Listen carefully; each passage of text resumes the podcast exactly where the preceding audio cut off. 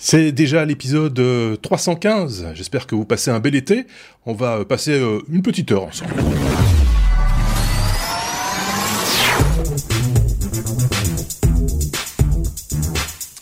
Merci d'avoir choisi une fois encore les technos euh, et, notre revue de presse euh, habituelle. Euh, durant cette période estivale, vous le savez, on s'invite chez vous que toutes les deux semaines et comme toujours, ce sont nos chroniqueurs, ces deux garnements que vous voyez à côté de moi si vous avez l'image, qui partagent leur veille et épinglent les infos qui, on l'espère, vont vous intéresser. Netflix, Disney+, Amazon Prime, donc à bien se tenir. la concurrence arrive, ou presque. On l'évoque dans cet épisode 315. Euh, On vous parle également de la console de jeu portable de Steam, de lumière pour les photographes avertis, d'intelligence artificielle victime de code malveillant ou encore d'un robot open source proposé par le chinois Xiaomi. Euh, merci d'avance hein, pour les, pouces levés, les abonnements et les partages dans vos réseaux. bonne écoute. Comment allez-vous, euh, messieurs? D'un côté, nous avons Benoît euh, et de l'autre, nous avons David. J'espère que vous allez bien. Euh, comment se passent les vacances? On commence peut-être avec, avec David. Voilà. David. David. Pas de vacances ici. pas, de, pas, de, vacances. Il fait chaud, euh, voilà. Ok, d'accord, ok. Euh, et du côté de, de, chez Benoît, comment ça se passe? Bien. Benoît, il décompte les heures pendant le, les vacances. Oui, c'est ça, c'est les derniers jours. les derniers jours avant les vacances. Et, euh, et donc voilà, c est, c est, c tu as choisi la bonne période? Je sais pas si tu pars, euh, mm. tu t'éloignes de, de, de, de, Belgique puisque tu es. Euh, non, pas spécialement. Non. On a des, profiter, des travaux, des choses comme ça à faire dans voilà, la maison. Ah, bah voilà, tu vas profiter du beau temps en faisant des travaux. Exactement. Exactement. Ça. Donc, euh, qu'est-ce que je voulais vous dire? Ben, Qu'on pourrait peut-être attaquer directement notre abécédaire. J'ai rien à rajouter, moi, de mon côté, donc allons-y. Commence avec la lettre A comme antivirus alors que je n'ai pas ma conduite sous les yeux. C'est très étrange. Je ne sais pas ce que j'en ai fait. Elle doit être ici quelque part à mon avis. Euh, on va parler d'antivirus euh, avec justement euh, David. Je vais passer la parole à David. J'ai un peu perdu. Je vous l'avais dit hein, déjà la, semaine dernière. Quand on le fait, ce, qu'on fait là toutes les deux semaines, moi je perds toutes mes, habitudes. Je suis calibré pour tout retenir un maximum de 7 jours. Au-delà de ça, j'oublie tout. Donc je, je, reprends toujours un petit peu de temps pour retrouver mes marques. On parle d'antivirus euh, et de la d'antivirus et de la fusion, je vais y arriver, entre Norton et Avast. Tiens. Oui, ce n'est pas une très très grande nouvelle dans le sens que ça avait déjà été euh, annoncé, on en a parlé beaucoup, mais là c'est fait. Donc pour euh, 8,4 milliards de dollars, euh, Norton et Avast vont fusionner et devenir bah, en, virtuellement la, la, plus grande société euh, d'antivirus euh, au monde. Euh, antivirus qui sont considérés par certaines personnes comme étant eux-mêmes des virus euh, parce que on, comme on en a parlé il y a bah, il y a peu de temps euh, avec le décès de, de John McAfee oui. bah, voilà lui lui-même disait lui-même donnait les recettes pour désinstaller euh, son antivirus et euh, Avast et Norton sont tout à fait du même calibre euh, et sont des sont des plaies. oui, voilà. il cherchait. Il faut, il faut, je rappelle que David vit euh, en Thaïlande et que euh, la langue qu'il pratique le plus n'est pas n'est pas la langue du cru, mais l'anglais, et que de temps en temps, on l'avait déjà noté la semaine, euh, il y a quelques semaines quand tu avais participé, de temps en temps tu te mélanges un petit peu, par exemple dans les chiffres, dans les machins, etc. Il faut pas, faut pas trop s'inquiéter, c'est pas très très grave. Le fond est là, le, on, a, on, comprend la, on comprend le sens de ce que de, de, de, de ce qui est dit. C'est vrai que le, le, le, fameux Norton, Benoît, euh, toi, tu n'as pas l'usage non, enfin, tu n'installes pas d'antivirus. On va pas euh, dire pourquoi parce que ça va énerver tout le monde. Mais mais, euh, on n'en a pas besoin nous les gens. Enfin bref. Euh, mais le Norton, c'est vrai qu'une fois qu'il est installé et souvent il est installé, euh, enfin une époque en tout cas, il était quasiment installé par défaut sur certaines machines ou en tout cas une version soi-disant démo qu'on n'arrivait jamais à désinstaller. Il y avait toute une procédure pour le pour le virer. C'était une galère. Je sais pas si l'un ou l'autre a une expérience, un vécu personnel. c'est le moment de le partager. On peut dire du mal. Si. J'en ai beaucoup. Moi, je suis passé de l'autre côté avant que ce genre de pratique ne soit euh, ah oui, sur PC. Mais par contre, j'ai des souvenirs de ces de ces publicités avec la, la, Peter Norton qui était droit comme ça contre sa boîte là, sa grande boîte jaune. Je sais pas si vous vous souvenez de ça. Comme un dentiste. voilà. J'aime bien l'image. Oui, et ah bah c'est tout à fait l'image. Euh. le truc qui tombe à plat, c'est voilà, c'est comme, comme, un dentiste. Point. Merci, merci les gars. Euh, un, autre truc, t'as dû, as dû complètement euh, démonter un PC, euh, David, pour récupérer, pour, pour, pour, désinstaller cet antivirus ou, ou pas? Moi, bah, disons que moi, personne. Oui, vas-y. Vas-y. Euh, non, vas-y, vas-y. Bah, je veux dire, moi personnellement, euh, bah, comme je suis dans l'informatique, euh, j'ai eu des tonnes de clients qui m'ont appelé à l'aide avec des soucis de Norton qui faisait chuter les performances euh, à un niveau plancher, il n'y a plus rien qui tournait, on ne savait pas désinstaller, euh, et, et c'était récurrent, euh, c'était récurrent comme problème. Mais Avast n'est pas mieux non plus, donc je veux dire, c'est un beau mariage ensemble. D'ailleurs, j'ai pas si longtemps que ça, je pense que c'est il y a un mois ou deux, j'ai j'ai quelqu'un qui m'a appelé à l'aide, acheté un nouveau laptop et il y avait Avast qui était préinstallé d'origine dessus. Et ce qui était assez marrant, c'est que quand on, fait une réinstallation de Windows à partir de zéro pour ne pas avoir tous ces programmes préinstallés installés, pour une euh, pour une raison euh, que j'ignore euh, et je suspecte que maintenant il, mettrait des listes de, programmes préinstallés à préinstaller au niveau du BIOS et en fait après la réinstallation de Windows, ben Avast en version d'essai s'est réinstallé tout seul. D'accord.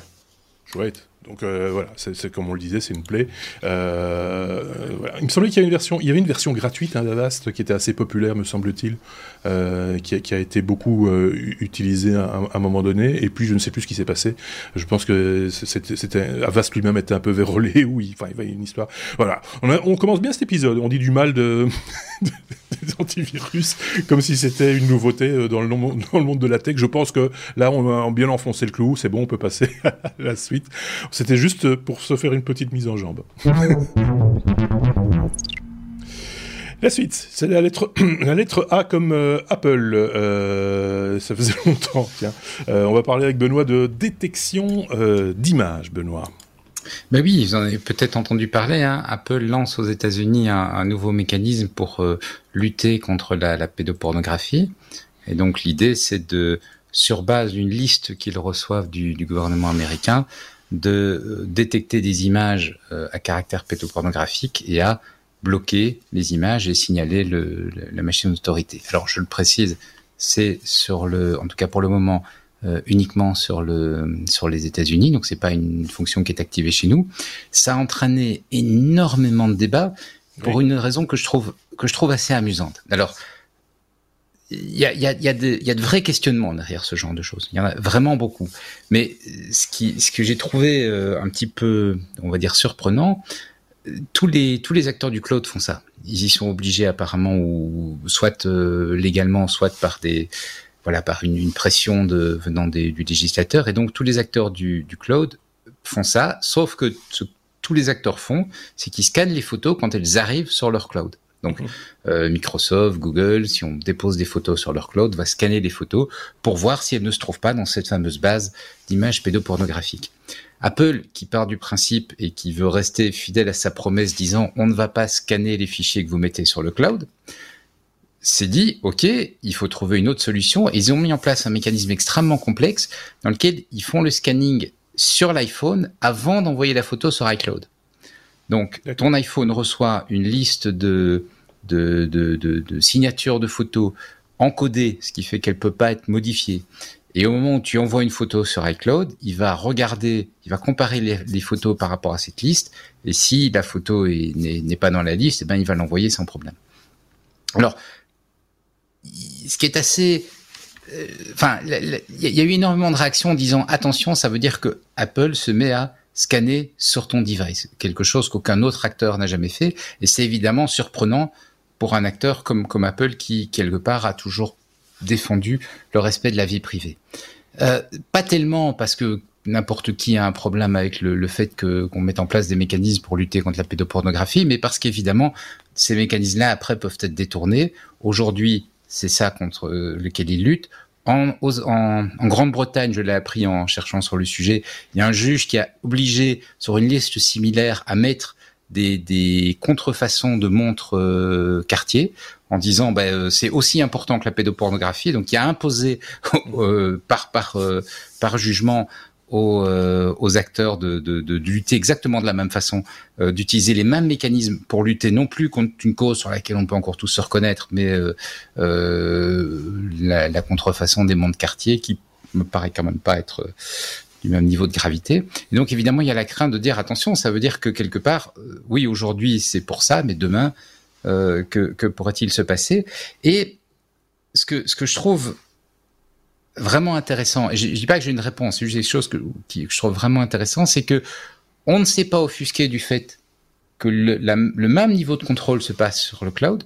On ne s'offusque pas du fait quand on envoie nos données sur le cloud, euh, les traitements ont lieu et on s'inquiète, à juste titre, hein, attention, je, je, je, suis aussi contre la démarche, mais on s'inquiète parce qu'Apple le fait sur le, sur le device.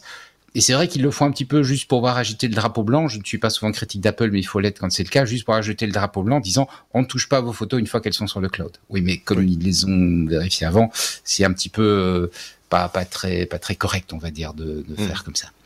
Donc voilà, euh, j'avoue que je suis un peu perturbé par ce genre de, de mécanisme. Encore une fois, je, la lutte contre la perte de pornographie, ça c'est tout à fait bien, mais le, le fait d'avoir la machine qui euh, vérifie tes photos et, et, va servir un peu de mouchard, c'est quelque chose qui me dérange. Ça me dérange quand ça se fait sur le cloud, ça me dérange quand ça se fait sur la machine.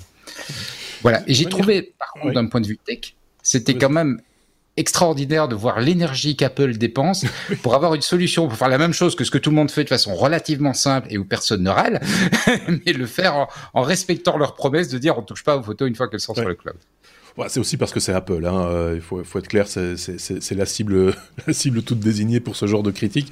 On le sait. Euh, les, gros opérateurs, de manière générale, pas que Apple d'ailleurs, sont souvent euh, les, plus rapidement ciblés et de plus petits opérateurs passent entre les gouttes sans aucune difficulté. Ceci étant dit, ce que tu expliques là par rapport à cet événement-là, enfin en tout cas cette actualité-là, j'ai l'impression que ça se renouvelle régulièrement, que en matière de nouvelles technologies, souvent, quand on trouve une solution hyper sympa pour, euh, bah, justement, là, on parle de pédo pédopornographie, mais ça pourrait être tout à fait, enfin, de manière générale de sécurité, se retourne finalement très facilement contre euh, les, les, les, usagers. Hein. Euh, je pense par exemple au, au système simplement allez, bio, bio, biométrie. Comment on appelle Pardon? Biométrie biométrique, oui, on peut le dire fort. Euh, biométrique, euh, c'est bien pour faire des contrôles de sécurité, et puis à un moment donné, si c'est pour faire des contrôles de passage et voir quand tu es passé, etc., ça, automatiquement, ça prend une, toute autre dimension. On ne s'en sortira pas, je pense. Euh, c'est, euh, je par ici lancer le débat sur le pass sanitaire, mais on en est là aussi. C'est fait pour aider les gens, pour euh, leur santé, leur sécurité, et, et, et, et finalement, certains s'en inquiètent en se disant ça pourrait se retourner contre nous à terme ou d'une manière détournée ou voilà sous un sous un autre euh, sous, un autre gouvernement ou avec d'autres pères enfin voilà dans, toutes sortes de choses ou dans un autre pays euh, voilà. Je sais pas ce que l'un ou l'autre en, pense un, avis peut-être éclairé de l'un ou de l'autre. Bah, ça me perturbe assez euh, si on parle d'intelligence artificielle euh, ben, ça veut dire qu'il y a un entraînement qui est fait et comme la, comme la détection est faite sur l'appareil Apple, ben, potentiellement on pourrait se faire dénoncer euh, sans avoir aucune preuve qu'on a réellement une photo, euh, euh, comment dire, une photo litigieuse, on va dire, punissable. Voilà. Donc, euh, on, ça risque de, créer tout des faux positifs, un peu comme toutes les détections automatiques qu'on a sur YouTube et ailleurs, euh, les détections euh, de publicité qui tournent en arrière-fond à la TV et qui censurent les vidéos. Donc, on risque, ça risque de, comment dire, de, de, mettre le drapeau rouge sur des personnes qui n'ont rien fait à leur insu et sans avoir même une preuve. Euh, si on parle d'une base de données de photos existantes connues, ben, Ici, on parle de scanner les photos qu'on a prises et qu'on met sur le cloud. En général, si on télécharge quelque chose, ce qu'on télécharge n'est pas copié sur le cloud en backup. Donc, est-ce qu'ils vont faire également euh, un scan de tout ce qu'on télécharge? Euh, Je sais pas. C'est question question vie privée euh, que le scan se fasse. Hein. C'est le deuxième cas de figure. C'est une base de données qui est, fourni par, une, par un organisme de l'administration américaine. Et donc, tu n'as pas, parce qu'effectivement, heureusement, quelque part, tu n'as pas le risque de faux positifs. C'est une série de photos euh, que l'administration connaît comme étant apparemment des photos qui vont se retrouver, qui vont circuler dans les groupes à, cible, on va dire. Et, et, du coup, euh, ce, sont, ce sont uniquement ces photos-là. Euh, donc tu n'as pas le risque d'avoir un faux positif puisque si c'est une de tes photos, elle va pas, elle va pas être dans la base, quoi. Enfin, après, ok, donc il n'y a pas de, a d'intelligence artificielle. Alors il y a un deuxième point avec l'intelligence artificielle, c'est ça qui crée un peu de confusion, mais c'est pour un autre service également lié à la protection des enfants. Mais il faut pas confondre les deux sujets. Donc, pour ce sujet-ci, c'est vraiment une base de données. Il n'y a pas d'intelligence artificielle. Donc, donc eux, eux, ont une série de clichés, je schématise très fort, mais ils ont une série de clichés connus, entre guillemets, euh, qui, qui, savent être dans la nature, parce qu'ils les ont déjà trouvés sur des machines de, de, de, de, de vilain monsieur, et euh, ils disent, tiens, qui, qui d'autre a cette photo? En gros, c'est ça l'idée. Hein. C'est pas juste essayer d'aller trouver des, des, des, des, des, enfants tout nus sur des photos, comme on le fait, par exemple, comme Facebook le fait quand il repère de la nudité dans un, même dans une œuvre d'art, eh bien, euh, là, il, il, il, il, il tire la sonnette d'alarme, c'est pas c'est pas cette, cette, idée-là, quoi. C'est pas ce concept-là. Ok. alors il y a, y a, un deuxième pour être complet. En parallèle à ceci, mais je, je l'évoque très vite juste pour être complet. En parallèle à ceci, ils ont lancé une deuxième, un deuxième concept, mais qui lui ne fait pas intervenir les autorités, qui est de protéger des enfants 13 à 18 ans avec des niveaux de protection différents, où en fait une intelligence artificielle là reconnaît des images qui pourraient être problématiques et donc là, c'est comme une intelligence artificielle, pardon, c'est avec un entraînement. Et là, ce, le principe, c'est si les parents ont activé la fonction, il y a la reconnaissance, il faut que les parents activent la fonction, donc c'est dans le contrôle parental. Et à ce moment-là, le, le, jeune a la possibilité de dire, ben, je veux quand même voir la photo ou je veux pas la voir. Je mhm. veux quand même envoyer ma photo ou je veux pas l'envoyer. Et les parents sont notifiés s'il a, euh, s'il a. Et donc il y a un écran qui apparaît disant, tes parents aimeraient mieux que tu vois pas cette image-là, ils s'inquiètent un peu de ça euh, va leur en parler et si tu dis non, je m'en fous, les parents sont, sont notifiés. Donc ça fait partie du contrôle parental ça pose une série d'autres questions, mais je voulais pas mêler les deux sujets parce que sinon on, s'en sort pas. De toute façon, comme je disais, c'est un peu ce qui m'inquiète dans l'histoire, c'est que c'est toujours sensible. c'est quelle que soit la solution qu'on va trouver, il y aura toujours quelqu'un et, à juste titre, hein, avec un commentaire euh, sans doute judicieux, qui dira oui, mais si on fait comme ceci, c'est nos libertés, c'est machin, etc. J'en reviens à l'histoire de la censure, de l'auto-censure sur euh, sur Facebook quand il repère de la nudité. On le sait tous, il y a des œuvres d'art qui ont été partagées sur Facebook et qui ont été entre guillemets censuré par Facebook parce que considéré comme étant pornographique. maintenant, je vois des gens. J'ai petite anecdote. J'ai vu quelqu'un cette semaine euh, pour illustrer un, article sur Facebook avait publié un tableau. Je ne connais pas l'auteur et avait flouté euh, deux personnages parce qu'ils étaient tout nus dans, le tableau. Et quelqu'un, peut-être à juste titre, a dit ça c'est quand même dommage de mettre l'œuvre d'un artiste et de flouter. Et la personne a répondu ah bah, si vous voulez de la nudité, il y a des sites pour ça. Donc les gens commencent maintenant à s'auto-censurer, mm. euh, ce qui est quand même une dérive mm. quelque part. Hein. C'est un petit peu, c'est un petit peu inquiétant. Si vous, chez vous, qui nous écoutez, avez une opinion là-dessus, un commentaire, une expérience personnelle, n'hésitez pas à la partager avec la communauté. C'est euh, en ça que sert ce podcast. En gros, c'est vous partager des informations qu'on a épinglées, que nos chroniqueurs ont épinglées, mais c'est aussi pour pouvoir réagir et pouvoir peut-être en discuter et ouvrir le, le débat. Donc n'hésitez pas, les commentaires, que ce soit sur lestechno.be ou sous la vidéo sur YouTube, sont faits pour ça. Et vous ne serait normalement pas censuré. on peut passer à la suite. Et, alors je sais comment, jamais comment le dire, c'est Chrome, je pense qu'on dit, euh, ou il, ah oui, non, hein, c'est ça. C'est euh, c'est un gros fabricant de lumière euh, photo euh, historique, j'ai presque envie de dire. Et donc Benoît va nous parler photo, parce que Benoît c'est Monsieur Monsieur déclencheur. On continue sur la photo. Qui continue sur la photo, voilà, c'est comme ça. On continue sur la photo pour parler d'un produit euh, vraiment chouette qui vient d'être annoncé, qui est l'Elinchrome One. Et quoi s'agit-il? C'est un flash de studio portable. Alors c'est un petit peu, même le nom est un peu paradoxal puisqu'un flash de studio, bah, on s'attend à quelque chose qui justement ne va pas bouger. Et là, il est portable. C'est pas le premier, hein, c'est loin d'être le premier, y compris chez Elinchrome. Mais la particularité, c'est que le, le premier Elinchrome monobloc portable, c'est-à-dire un, un flash de studio qui va tenir dans une petite boîte, euh, qui va avoir la batterie, le générateur, la torche, donc le, la partie qui produit la lumière, tout ça dans une petite boîte, et euh, qu'on va pouvoir euh, qu'on va pouvoir emporter avec soi, qui est relativement léger puisqu'il fait 1,5 kg. Donc par rapport à du matériel photo, euh, parce que ça s'utilise pas avec un smartphone, hein, ça s'utilise avec du matériel photo, si les réflexes, etc. Ben, on est dans des dans des types de poids qui sont qui sont raisonnables. On est, il le compare en fait à, l'objectif 70-200 ou 70-200, c'est-à-dire un, un, objectif qui est assez fréquemment utilisé en reportage parce que c'est un objectif assez polyvalent, c'est un, un télé assez polyvalent, on utilise pour faire du portrait ou pour faire beaucoup de choses. Euh, et on est grosso modo sur le même poids et grosso modo sur le même encombrement. Donc ça tient dans un sac photo, euh, un gros sac photo quoi. Sans problème, ça tient sans problème dans un sac photo. Euh, pour par rapport à ce type de produit, c'est pas complètement nouveau. Donc il y avait déjà un produit un petit peu similaire chez euh, ah, j'ai un, j'ai un trou. Il y a déjà un produit un peu similaire chez Godox, donc qui est ce fabricant chinois euh, très très bon marché, et un produit un peu similaire. J'ai un trou, j'arrive plus à euh, photo. Bon, je vais pas essayer de, oui, ça, le retrouver. Ça va revenir, ça va revenir quand j'y penserai plus. Voilà. Euh, donc le le Profoto. Euh, Profoto. Et donc le le à quoi ça sert en final un flash de, studio? Ben, C'est avoir un flash extrêmement puissant et extrêmement flexible.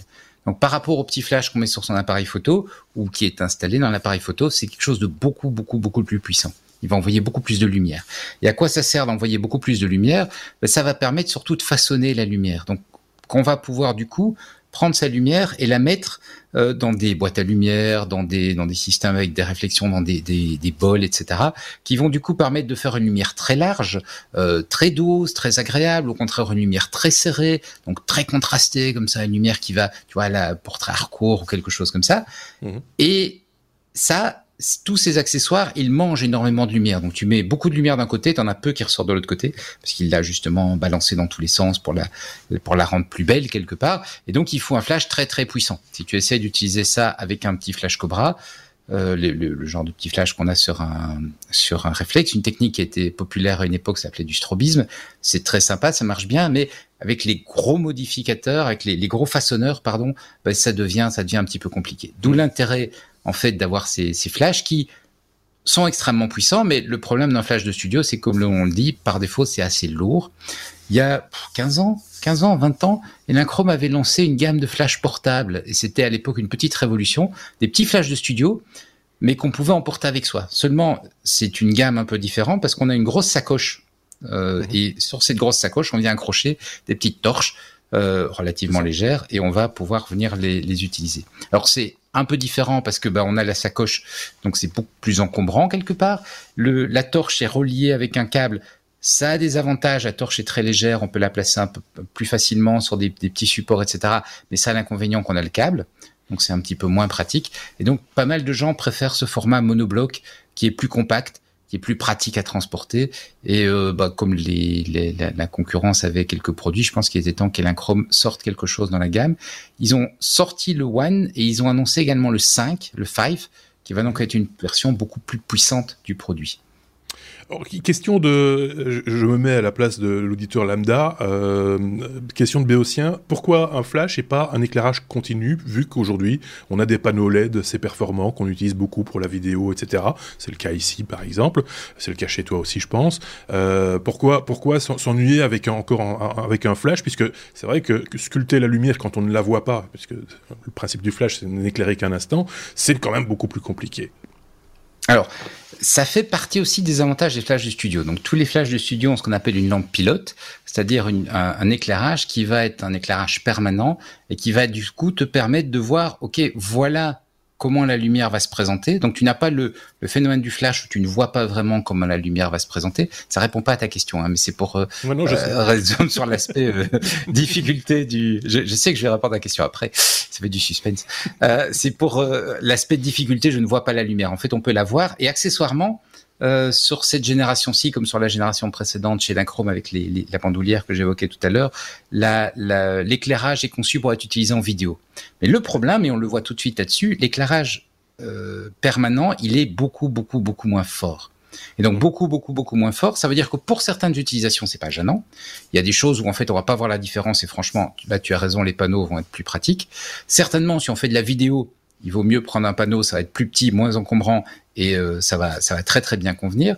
Mais le fait d'avoir moins de lumière, ça veut dire plusieurs choses. Ça veut dire que certains, euh, certains façonneurs vont pas pouvoir être utilisés parce qu'ils vont juste bouffer trop de lumière et tu n'auras rien en sortie. Donc ça te contraint un petit peu dans ce que tu vas pouvoir faire. L'autre élément, c'est et en particulier quand tu es en, en, extérieur, euh, une des choses qui est super amusante, c'est de, de, jouer avec le soleil et de venir équilibrer ton, ta lumière par rapport au soleil et de venir mettre plus de lumière que ce que le soleil apporte. Or le soleil en été, ça peut déjà apporter énormément de lumière. Donc si tu essaies de faire ça avec des éclairages permanents, tu fais cuire un œuf en dessous. Avec un flash, comme l'éclair est extrêmement bref, tu as énormément de lumière, mais ça ne dure pas. Et c'est quelque chose qui est Bon, c'est des petits, des petits jeux, hein, mais c'est en matière de lumière, c'est super amusant d'avoir une photo où en fait tu as, es en plein soleil, en plein été, et tu as réduit la, la, participation du soleil à trois fois rien, et en fait c'est ton flash qui fait tout l'éclairage. C'est un peu amusant. Mais là, il faut un flash un peu plus. On, est d'accord qu'on est plutôt là sur des photos type beauté. Hein. Euh, oui, on est, sur des photos type beauté, tout à fait. Alors sur les photos de sport aussi, ça peut être très utile parce que un truc que le que le et encore une fois c'est une question de goût. C'est pas pour dire que c'est bien ou c'est mal mais mmh. une lumière permanente comme elle est moins forte va t'obliger à avoir un comment un, un, temps de pause qui va être plus long. Tu vas tu vas pas avoir assez de lumière autant de lumière que ce qu'un flash va pouvoir te donner. Et donc ta photo que tu aurais peut-être pu faire au euh, millième de seconde, bah, tu vas la faire avec des, avec des vitesses beaucoup plus basses, et donc tu peux avoir un flou de mouvement. Ce qui peut être très chouette, hein, parfois c'est bien le flou de mouvement, mais si tu ne le veux pas, bah alors il faut obligatoirement un flash pour bloquer l'action. Il y a même sur ces modèles euh, un peu moins performants que sur la génération précédente par contre, mais il y a même sur ces modèles un mode action, et le mode action c'est un flash qui est beaucoup plus rapide encore que le flash normal. Donc le flash essaye d'envoyer un éclair très très court de façon à lui aussi, comme le sujet ne va être éclairé que vraiment une fraction, de fraction de millionième de seconde, mmh. et que c'est ça que l'appareil photo va prendre, ben avoir l'image qui va être vraiment complètement figée. Et tu as peut-être déjà vu ces photos d'un sportif, je sais pas moi, euh, un, type en skate par exemple, qui bondit en l'air, et tu la photo où il est pris juste au-dessus, et, la photo est complètement nette, il n'y a aucun mouvement. Ça, c'est fait au mmh. flash. D'accord. On sait pas le faire autrement. Ou alors il faut vraiment être en super plein soleil. Alors généralement le sujet est en contre-jour donc c'est pas beau. Donc la plupart du temps cette photo elle est faite au flash pour avoir bloqué justement l'action de la personne en hauteur. Ok, voilà. C'est bien le flash. Oui, c'est non, c'est vrai que on, l'oublie de temps en temps. On, pense que c'est une contrainte. Euh, c'est vrai que quand on fait des photos et que un peu en amateur et qu'il fait un peu sombre et qu'on a peut-être pas bien réglé son appareil, qu'on pousse sur le bouton et qu'à ce moment-là on a le floc, le flash qui sort. Oh non, pas encore ce truc. Et à ce moment-là on a des, des yeux de lapin en face de nous c'est euh, voilà, ça, c'est ça, c'est ça, c'est contraignant. Ça, c'est quand on maîtrise pas très très bien son flash. À ce moment-là, bon, c'est un autre un autre problème. Voilà, une petite, euh, une, belle parenthèse euh, photo, c'est l'occasion quand Benoît est là de faire des, parenthèses photos. Je sais, sais pas si David s'intéresse un peu à la à la photo ou, pas, parce qu'on se connaît, mais pas, pas, tant que ça en fait. Donc c'est intéressant de poser la question, David. Un petit peu, oui. Euh, bah, j'ai un appareil réflexe euh, bah, que je n'ai pas utilisé depuis longtemps. Maintenant que les smartphones euh, sont plus facilement transportables et font des photos d'une qualité qui était impensable il y a, il y a 10-15 ans. Oui. Et, et encore il y a 10-15 ans. Pour une taille pareille. je, ne vais pas rajeunir notre ami Benoît. Il y a 10-15 ans, Benoît faisait un, faisait un podcast où il expliquait comment faire de bonnes photos de mariage avec son iPhone. je crois que c'était l'iPhone 2, si je dis pas de bêtises à l'époque. Et donc, euh, voilà, c'est tout ça pour dire que ça a encore plus évolué aujourd'hui et que peut-être qu'un podcast sur la photo se justifie encore moins aujourd'hui. Quoique, il y a d'excellents euh, podcasts et, d'excellentes chaînes euh, YouTube sur, sur la vidéo que je, Mais le... vous, vous conseiller parce qu'il y a quand même des choses à apprendre euh, de, de l'expérience de photographes et d'autres amateurs, etc. Oui, David, je t'ai coupé. Euh, la, la, la, problématique de la lumière est, est, assez intéressante. Euh, je regarde souvent des, des, vidéos, euh, je ne sais plus le nom du, du, du canal YouTube où ils font des, euh, des, des, vidéos avec des caméras à ultra haute vitesse, donc du style 100, 100 000 images à la seconde. Euh, il faut une lumière colossale pour pouvoir prendre une vidéo avec une telle vitesse. Et, et, et d'ailleurs, j'avais vu un rapport sur un des tournages. Euh, ben, ils ont eu chaud, on couille un œuf sous, sous, sous l'éclairage qui est nécessaire pour ce genre de choses. Et c'est également euh, un problème euh, en, en, microscopie. Donc si on si, si on, on, on veut faire de la photographie en microscope optique, ben, quand on grossit à 1000 fois ou à 1400 fois, 1500 fois, il faut beaucoup, beaucoup, beaucoup de lumière pour avoir une image qui est nette. Donc voilà. C'est important la lumière. Euh, tu fais bien de le rappeler. Euh, d'ailleurs, si si le sujet vous intéresse, n'hésitez pas à nous le dire et on pourra toujours imaginer, pourquoi pas, euh, un podcast ou une série de podcasts sur sur la photo ou sur la lumière. Je pense que Benoît s'y prêtera avec plaisir. mais n'hésitez pas à le dire. on est on est ouvert nous aux demandes de ce genre-là. On passe à la suite. C'est quand on me met intelligence artificielle en, euh, entier, ça déborde dans mon cadre de mon, écran, donc c'est un peu compliqué. Donc, intelligence artificielle, I comme intelligence artificielle.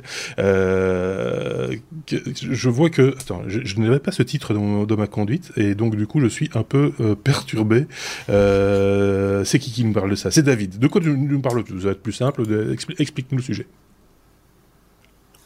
Voilà, donc euh, la société OpenAI vient de euh, sortir, enfin vient de sortir, vient de, euh, démontrer et de, fournir en version bêta leur API Codex, qui est en fait un système qui permet via l'intelligence artificielle de convertir du langage naturel anglais en code de programmation. Alors, pour donner un exemple, euh, d'ailleurs, il y a un exemple assez euh, assez intéressant sur euh, sur la deuxième vidéo du lien qui, qui sera mise en annexe mhm. au podcast. Bah, il donne des instructions du style voilà, j'aimerais bien que tu mettes une photo d'une fusée spatiale dont l'URL est la suivante. donc, il va prendre l'URL et, prendre la photo. Ensuite, on va dire en anglais j'aimerais bien que tu euh, euh, que tu euh, arrondisses la photo. Donc il va la mettre dans un cercle, couper le tour.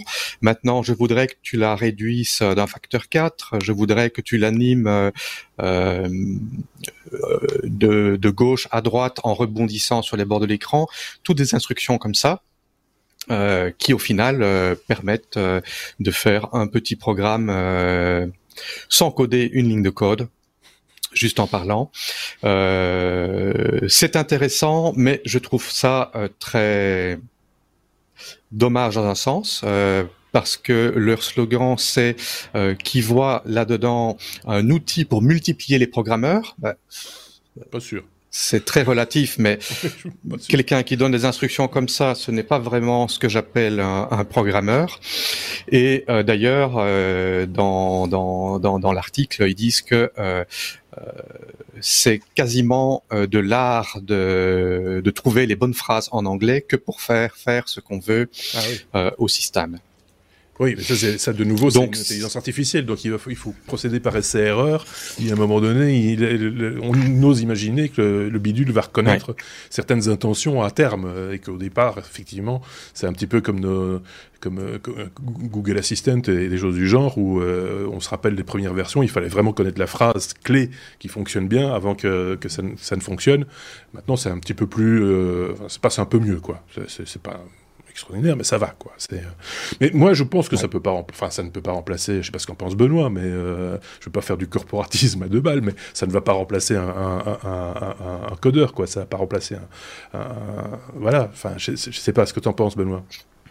Euh, je suis, je suis comme vous. Hein. Je ne pense pas que c'est un codeur, mais je fais le rapprochement avec des, des choses comme Visual Basic, si vous vous souvenez, qui était en fait un produit qui est détesté par tous les programmeurs, et personnellement je déteste ce produit, mais qui est un produit qui a, qui a permis à, à, plein de gens de faire des choses qu'ils n'auraient pas pu faire, parce que ça aurait juste été trop cher de faire appel à un développeur pour faire le, leur petite application nécessaire. Alors, généralement, ça fait, j'espère n'offenser personne, ça fait des espèces de, de trucs complètement spaghetti, illisibles, et malheureusement, quand après on importe ça à une équipe de développement en disant ce truc fonctionne vachement bien, il faut un peu l'industrialiser, c'est la galère. Mais d'un autre côté, ça a vraiment permis à des, à des, des, types de problèmes auxquels on se serait jamais attaché de, d'être abordés parce que tu avais quelqu'un du métier qui connaissait pas l'informatique mais qui arrivait à bidouiller un truc qui marchait mmh. plus ou moins et qui l'aidait. Et donc, euh, sans être fan de, ces, de ce genre de, de trucs parce que voilà, c'est comme vous le dites, c'est pas c'est pas notre métier quelque part. C'est très différent de notre métier, c'est très vulgarisé par rapport à notre métier. il faut il faut aussi se dire, ben, ça a parfois de la valeur d'avoir quelque chose qui va permettre à Monsieur Tout le Monde de s'approprier un peu des outils et de, de, de trouver un peu d'autonomie. C'est un peu, c'est un peu, je, le dis en toute humilité, c'est un peu mon cas où je bidouille moi un peu en informatique quand j'ai besoin de quelque chose que je ne trouve pas, ça n'existe pas sur le marché, ça on ne peut pas l'acheter parce que c'est tellement spécifique euh, à, un usage qui m'est propre que je le bidouille moi-même, je me, renseigne dans quel langage, avec quoi je vais faire ça, machin, etc. évidemment, c'est euh, c'est certainement pas très académique ma manière de faire, c'est ça l'est même certainement pas, mais en même temps ça fonctionne et ça me rend service. Et donc dans ce cadre-là. Là, je comprends ce que tu dis, euh, Benoît, sur l'intention euh, qu'on peut trouver derrière ce type euh, ce type d'outil. David, un commentaire peut-être encore. Oui, je ne vois pas là-dedans de quoi faire des programmes professionnels, mais par contre, ça permet à, à des clients qui voudraient faire développer un produit de pouvoir euh, donner un peu une esquisse de ce qu'ils veulent, mmh. euh, qui ne seraient peut-être pas capables d'expliquer de manière claire à un programmeur. Euh, voilà un peu ce que je veux et visuellement, quand on voit quand on voit à quoi ça ressemble, ben, c'est plus facile de, de, comprendre ce que le client veut. maintenant, ça peut aussi être utile pour des gens qui sont handicapés, qui sont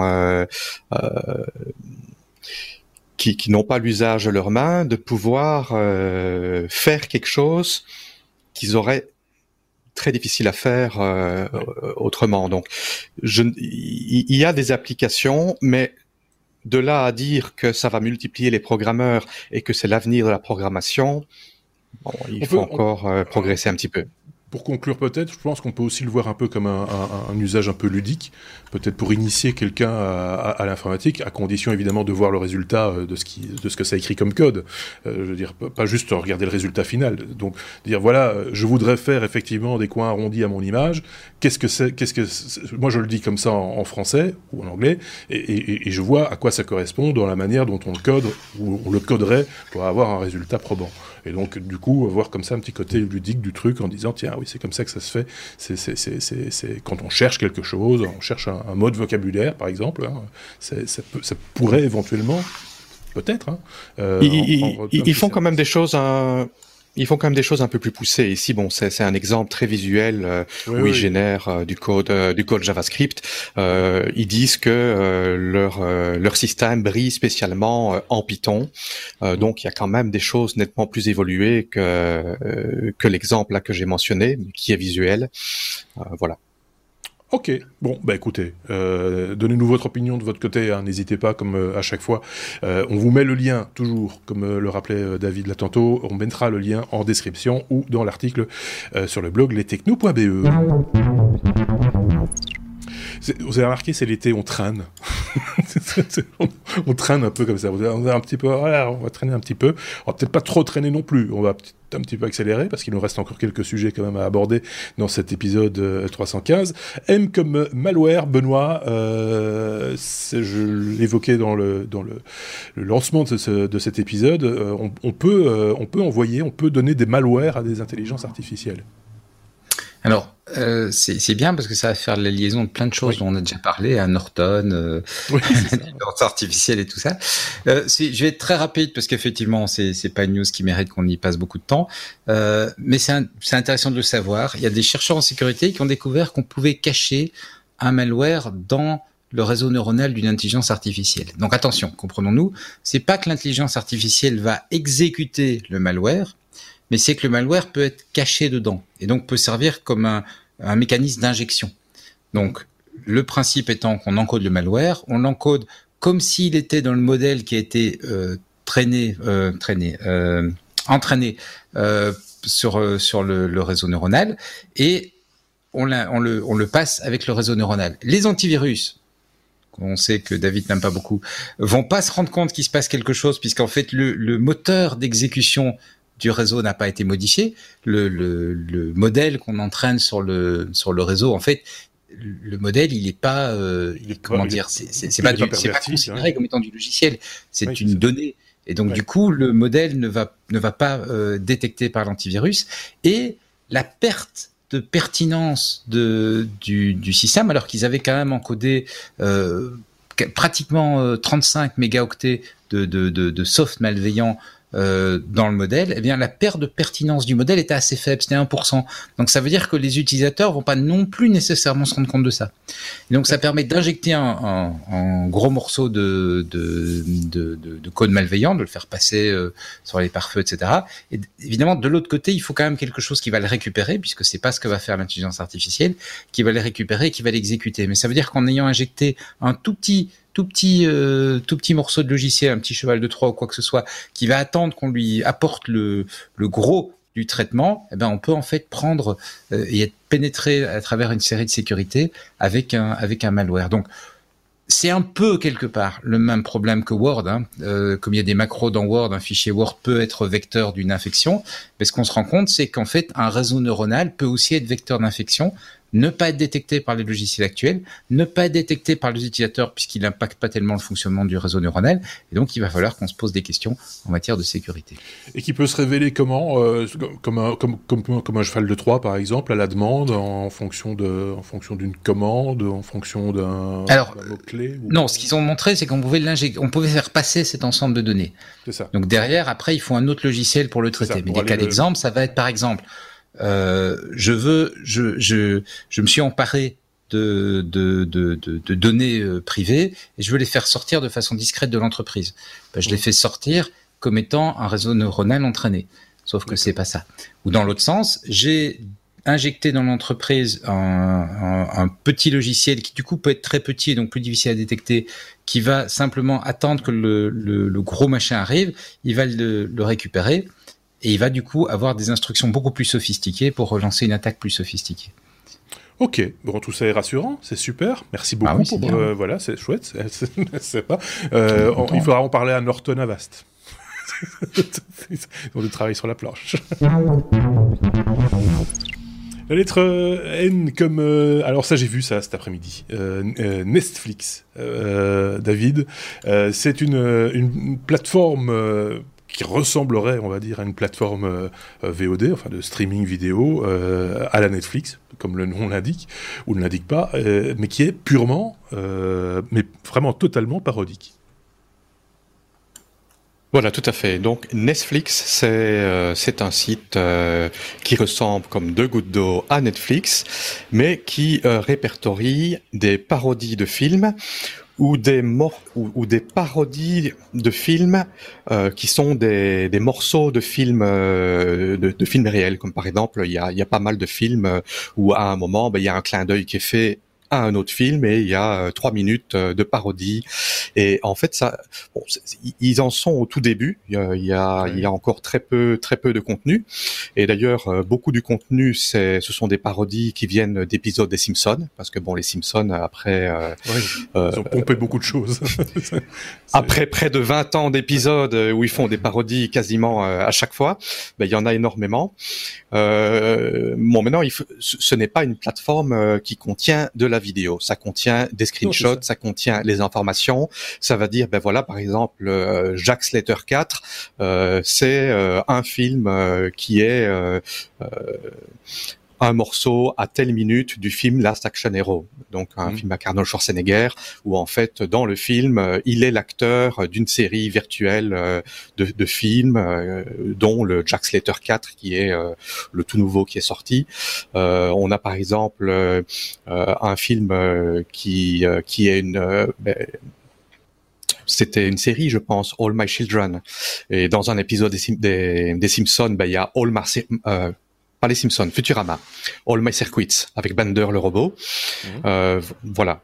Euh, je, je, trouve que c'est assez, c'est assez intéressant, même si ça se veut être gag au départ, parce que je pense que chacun d'entre nous, à un moment, on, on parle, tiens, il y a une parodie d'un film qui était marrante et on ne sait plus où c'était parce qu'en fait, ce ne sont pas des films euh, à part entière. Donc, je, je trouve ça euh, très marrant. Euh, Oui, ou, ou même qu'un film soit évoqué dans un autre film, un, faux film évoqué dans un, dans, dans, enfin c'est un, un, mélange d'un peu tout ça, mais il y a rien de vrai. En gros, c'est ça qu'il faut retenir, c'est qu'il y a rien de, il y, a, aucun film à regarder en fait. parce qu'il n'y a, a pas de vidéo dans cette plateforme vidéo. C'est ça qui est rigolo. C'est euh, une plateforme vidéo sans vidéo. Euh, mais quand on regarde un petit peu et quand euh, on, on, on, a regardé des films, etc., on tombe toujours sur un truc qu'on a déjà vu quelque part.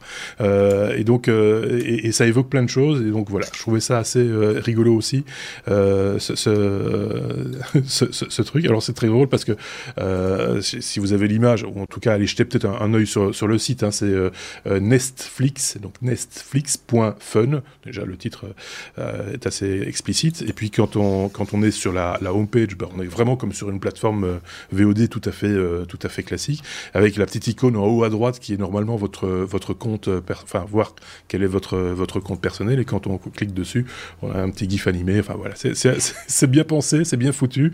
Il y a une page Facebook aussi qui va avec la c'est une créatrice, je pense, qui a, qui a pensé à ça. Et, et donc, il y a, y, a y a plein de choses autour qui, qui, qui, sont en train de se passer, et il y a moyen de contribuer. Euh, et donc j'imagine que ça va devenir une espèce de, de réseau social du, du, film fake. Pourquoi pas euh, je, trouve, ça assez comique. Netflix. Donc voilà. On peut passer à la suite, du coup. Avec la lettre S comme euh, Steam, euh, David de, nouveau pour parler de Steam Deck, pas Stream Deck, pas confondre. Steam Deck, c'est le PC gaming portatif de Valve. Voilà, c'est la, la, nouvelle console de Valve qui euh, devrait sortir au mois de décembre, mais apparemment ça sera plutôt du style euh, mars à juin 2022. Et euh, ben cette semaine-ci, elle, est, elle a été mise dans les mains de, euh, de quelques chroniqueurs qui ont pu mmh. tester et donner, euh, euh, donner leur avis, faire, euh, faire des tests. Euh, c'est assez intéressant. Donc c'est une petite console qui contient un processeur AMD Zen 2, 4 cœurs 8 threads, 16 Go de mémoire LPDDR5, euh, un chipset graphique intégré euh, sur base de RDNA2 avec 8 euh, cœurs. Euh, bon, ce n'est pas un monstre de puissance. Pour donner une comparaison, la Xbox Series S a un RDNA2 avec vainqueur. Euh, l'écran n'est pas en résolution exceptionnelle non plus, c'est du 1280 x 800, donc c'est du 720p. Euh, et d'après les tests, bah, question performance, il faut pas espérer aller beaucoup plus haut que ça. Euh, mais malgré tout, c'est équipé d'un port USB-C supportant le DisplayPort 1.4 qui permet de contrôler un écran externe en 4K. Euh, quelque chose de très, de très, de, très surprenant, c'est que ça sort avec un Linux. Donc c'est une console de jeu Windows euh, qui va sortir avec SteamOS, qui est une version Linux, et les jeux seront euh, exécutés via euh, Proton, qui est euh, euh la plateforme euh, que Steam utilise pour faire tourner des, des jeux Windows sur Linux. Bon, il y a tout, toutes des discussions qui sont qui, qui, sont faites autour de ce choix, mais il est quand même possible de désinstaller euh, SteamOS et d'installer un Windows normal dessus. Donc euh, voilà, apparemment, c'est c'est c'est ça a l'air grand, ça mais, mais ça, ça, tient bien dans les mains. Question ergonomie. Euh, j'ai vu beaucoup de positifs. J'étais pas très très euh, très très chaud quand j'en ai entendu parler au début, mais après après avoir lu quelques reviews, ça pourrait être assez intéressant. On a, on a le, le c'est toujours un, un, indicateur malgré tout, hein, le prix du, du, du bidule. C'est, on est dans quelle fourchette, tu le sais ou pas? Peut-être qu'on ne l'a pas encore. Hein. 399, euh, 399 dollars la version de base, euh, qui n'est pas vraiment très intéressante parce que c'est de la, c'est une mémoire flash eMMC qui est très lente. Ouais. Si on veut plus de mémoire, il faut utiliser une carte micro SD les cartes micro SD, c'est pas ce qui est plus rapide. Il faut directement aller à la version plus haut de 200, 256 Go pour avoir un disque de type NVMe qui lui a des performances correctes. Et donc là, on monte directement dans les 500-600 dollars, c'est-à-dire 500-600 euros. Ouais. Ce n'est pas, ce n'est pas donné. On vous renvoie vers le, site, bon, on peut le citer, hein, Tom's Hardware, qui a fait un test très, très, très complet, je pense, hein, de, la bestiole, avec beaucoup de photos, beaucoup de clichés, beaucoup, voilà. vous pourrez vous faire euh, une opinion si le, jeu vidéo mobile euh, vous, intéresse. Euh, je pense que vous y trouverez votre compte. Si vous êtes vraiment très, très intéressé, à mon avis, vous avez plus d'informations que nous, parce que vous le savez, nous, chez les Techno, on n'est pas très, très jeux vidéo, on l'évoque parce que voilà, ça, fait partie de, l'ère du temps et ça intéresse, comme David, certains, de nos chroniqueurs quand même. Mais euh, sur les choses un peu plus pointues, si vous avez vraiment envie d'aller dans les détails, on vous met le lien évidemment en description. Je sais pas ce qu'en pense Benoît. Benoît, euh, jeux vidéo, c'est pas ton, Non, globalement, c'est pas mon truc. J'ai pas bien compris cette histoire de Windows, euh, enfin de jeu Windows. Euh, oui, c'est un peu. Il y, a, une petite ambiguïté. Plateforme enfin, on n'a pas très bien compris avec l'histoire de Linux, euh, euh, David. Répète-nous ça. Oui, donc Steam, en fait, c'est une plateforme, une plateforme qui distribue des jeux vidéo, principalement à l'origine sur Windows. D'accord. Mais Steam s'est attaqué également euh, à Linux. Donc euh, il y a pas mal de jeux Steam qui tournent sur Linux. Ils ont fait euh, une couche software qui permet de faire tourner des jeux Windows sur Linux. Et comme système d'exploitation de base de la Steam Deck, ça sera un Linux qui tourne à la base. D'accord, pour évidemment ne pas payer la licence Windows sur chaque euh, console. Oui, parce que là, du coup, ça, ça gonflerait encore un petit peu plus le prix, ce qui n'est pas le but, euh, le but non plus. Donc, euh, ok, voilà, c'est beaucoup plus clair. Super c'est beaucoup plus clair pour, pour, pour, pour, tout le monde d'ailleurs. Merci beaucoup, David. Pour qui ce petit chien dans la vitrine? J'avais envie de sortir cette vieille phrase. C'était dans une chanson, c'était petit chien dans la vitrine. Euh, Cyberdog, euh, en l'occurrence, euh, signé Xiaomi, euh, Benoît, c'était dans les news de cette semaine. effectivement, j'ai vu, je l'ai vu passer et il a un air de, de, cousinage avec un, un, autre chien robot du même type. J'ai presque envie de dire. Voilà, tout à fait. Donc c'est dans les annonces de Xiaomi. Euh, un, un, bah oui, un, un quadrupède, hein, donc un robot quadrupède, donc un, un petit chien quoi, euh, qui effectivement ressemble très fort à Spot, le robot de Boston Dynamics, en tout cas sur les photos. Le, le look et enfin le, le, choix de couleur est pas le même. Hein. Spot est jaune, ici on est sur un robot noir, mais enfin on va pas s'arrêter à des détails comme ça. Non, mais voilà les papates avec les, les articulations inversées, des trucs comme ça. Exactement. Tout à fait. Voilà, tout à fait. On est on est sur le même euh, la même logique que, que Boston Dynamics et en même temps c'est peut-être pas illogique puisque c'est un quadrupède euh, basé sur euh, sur l'état de l'art et donc forcément il euh, y a pas il y a peut-être pas encore des, des tonnes de, de formes différentes qu'on pourrait lui donner. Alors mhm. ce qui est assez remarquable c'est le prix. Donc un spot c'est dans les 75 000 dollars. Hein, donc c'est mhm. pas c'est pas un truc qu'on s'achète pour se faire plaisir. Ici Xiaomi annonce son robot devinez à 1300 euros. Ah oui. La différence de prix est quand même assez significative. Qu'est-ce qui se cache derrière? Alors, ce qui se cache derrière, de façon très claire, c'est le soft. Donc, là où Boston Dynamics livre une solution assez complète avec un, un chien qui est en fait très très capable, hein, le, le spot quand je sais pas si vous avez vu des, des, des vidéos de démo mais euh, c'est une petite machine très très capable. Et je parle pas juste des danses. Elle peut faire des il y a, y a, y a des systèmes où on lui met des, des, des, balises elle se déplace entre les balises elle porte des choses etc ici le robot est clairement beaucoup beaucoup beaucoup plus bête. Et le, la logique de Xiaomi, c'est de dire, ben, on va euh, rendre la solution open source, donc on va fournir un SDK, et on va encourager une communauté à venir développer sur notre robot.